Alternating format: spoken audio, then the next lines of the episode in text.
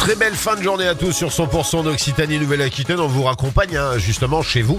Et puis si vous êtes en vacances, eh ben, on vous accompagne partout où vous êtes. Pour la suite des tubes, il y aura Coolio, il y aura aussi Kenji Girac qui arrive.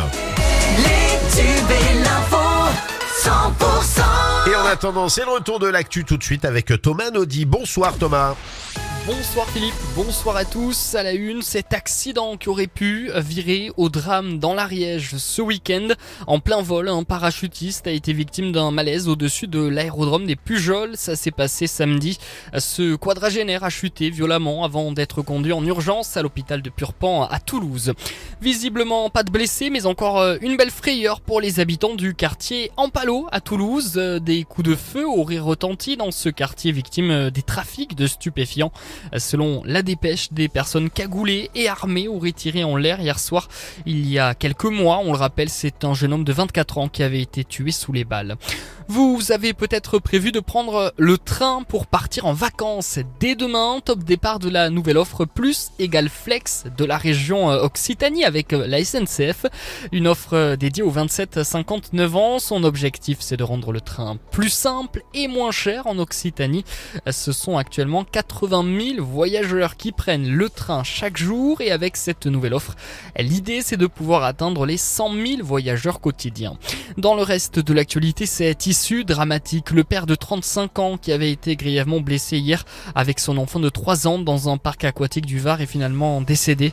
Hier après-midi, une structure gonflable de 20 mètres de long et de large s'était envolée faisant un saut d'environ 50 mètres avec les deux victimes à l'intérieur.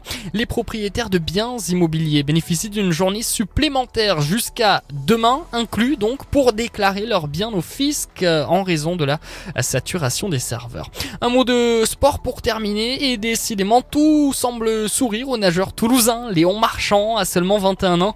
Il a quasiment euh, tout raflé au championnat du monde de natation de Fukuoka au Japon, trois médailles d'or au total et Léon Marchand vient de remporter le titre honorifique de meilleur nageur de la compétition.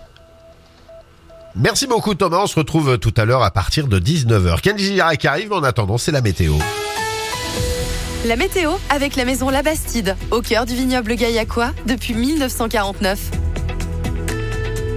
C'est du soleil qui a dominé aujourd'hui avec des températures entre 27 et 30 degrés. Pour cette nuit, euh, elle commence sous les étoiles, mais euh, il y aura en fin de nuit le ciel qui va se couvrir. On aura entre 14 et 17 degrés. Pour demain, toute la journée, le ciel est partagé entre nuages et éclaircies, des nuages qui se feront plus menaçants l'après-midi avec des faibles averses possibles.